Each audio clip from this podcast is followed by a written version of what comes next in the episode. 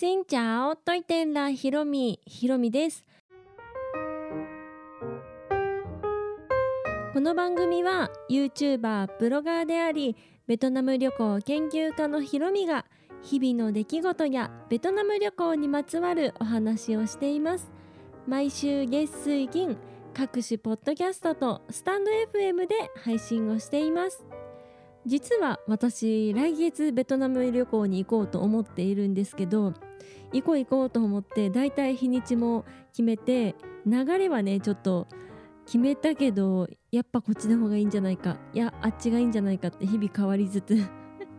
あるんですがだいたいね何日から何日行こうと思ってます。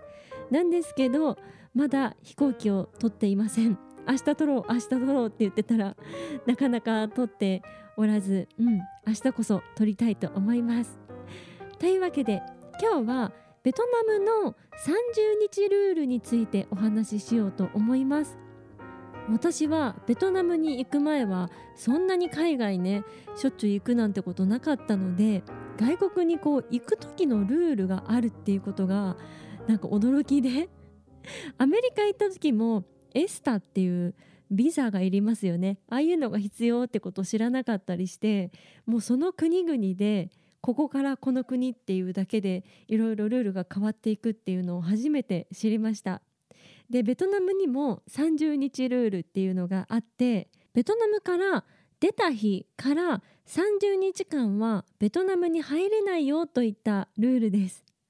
私が日本からベトナム旅行行ってで、まあ、7月1日に旅行行きました。7月10日までベトナムいて日本に帰りました。そしたら8月10日まではベトナムに入っちゃいけませんよっていうルールがあります。30日間空けてからベトナムに入ってねっていうもの。うん。なのでまあねちょっと旅行に行こう。初めてベトナム行ってみようみたいな感じで、まあ、気軽に行く方だったらあれですけどベトナム大好きでもう帰ったらすぐにでも行きたいっていう人はで要注意なこの30日ルール。でこの30日ルールを撤廃した方がいいんじゃないかっていうこう会議みたいなのがなされていたんです。それがコロナが始まってすぐ始まった頃かなにニュースが出ていて30日ルール撤廃しようかみたいな話があったんですけどそこからコロナがいろいろ流行っていって、まあ、私もねニュースが追いつかないのもありで、まあ、そんなことよりコロナのことを考えなきゃみたいなのもあるし外国の行き来が世界ができなくなったから30日ルールどころじゃないじゃないですか。なので30日ルールってまだあるんじゃろうなって思っていたんですけど最近ねツイッターでなんかベトナムの在ベトナム大使館かな？に問い合わせをしてみたっていう方が30日ルールあるんですか？っていうふうに聞いたらもうないんですよみたいな答えが返ってきましたっていうツイートがありましてあ30日ルールもうなくなってたんだってことをそこで知りました。その方もね、まあ、実際本当にそうなのかっていうのが、まあ、定かではないかもしれんから自分の奥さんが試してみるからまたそれができたら報告しますねなんて書いていたんですけど一応ねなくなったみたいですねそもそも30日ルールっていうのは何のためにあるかと言いますと今ベトナムは13カ国ぐらいかな？はビザなしで入れるようになっているんですね。で日本も対象国になっているので日本からベトナムに行く人は15日以内であればビザなしで滞在できますよっていうのがあります。で15日間はビザなしで行けるということは15日間ベトナムいてマックスいてでビザなくなるからね日本に帰ろうって言って帰るじゃないですか。で翌日もう一回ベトナム行こうって言ったら入れちゃうわけ。なんですねそこから15日間入れるからまあその時点で30日間ほどベトナムに入れるという状態がありますよね。で30日いるにはまたビザが必要であって3ヶ月いるにはまたビザが必要でっていう風に基本ビザを買わなきゃいけないのに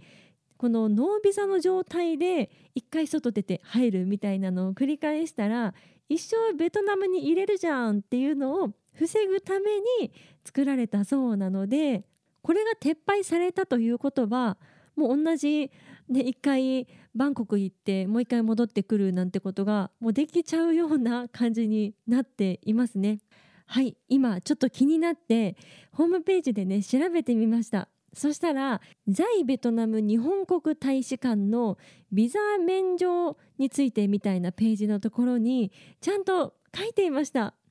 今まであった30日ルールは撤廃されましたっていうのが2年2年半ぐらい前になりましたというふうに今も書いてるからで30日ルールあるのかなって気になってる方まだ多いと思うので書いてくれていました。本当に撤廃されてるもう2年も前の情報だから今更かよって感じですけどでもねみんなねベトナムの日本ほとんど行き来できなかったから今でも知らない方結構いるんじゃないかなと思うのでベトナム好きでもうたまらなくね行って帰ってまた行きたいなんて方がいたら是非こそこそっと教えてあげてください。こそこそっとじゃなくてもいいけど。このルールが撤廃されたということはまあ1ヶ月1回ね出国するにせよ1ヶ月ぐらいはね普通にこう向こうに入れそうじゃないですか。だから2週間ベトナムにノービザで入って1回どっかの国に行ってもう1回戻ってくるっていうのをやるとなるとあんまりね私飛行機使いたくなくって できれば隣のカンボジアとかラオスとか、まあ、中国も入れるか今は入れんけど、まあ、そこにねちょこっと行って帰ってくるっていうことがねできたらいいなと思うのでで国境の陸路の国境も外国人が入れるところっていうのがいくつか決まっているみたいなのでそこに陸路で入ってねきっとパスポートにスタンプポンとか押されてでもう一回ベトナムに入るっていうのができるんじゃないかなと思うからそれをね試してみたいですね。飛行機でどっか移動ってなるとね少なくとも1時間とかは飛行機乗りますよね。カンボジアのシェムリアップ行くとか、うん、でまた1時間かけて帰ってくるって飛行機苦手な私からしたらちょっと ね怖い思いをしてしまうので。だから陸路ツアーとかできたらね楽しいななんて思います。ちょっと不安なのがその陸路に置いてあるこう機械がパスポートに対応してるのかなとか。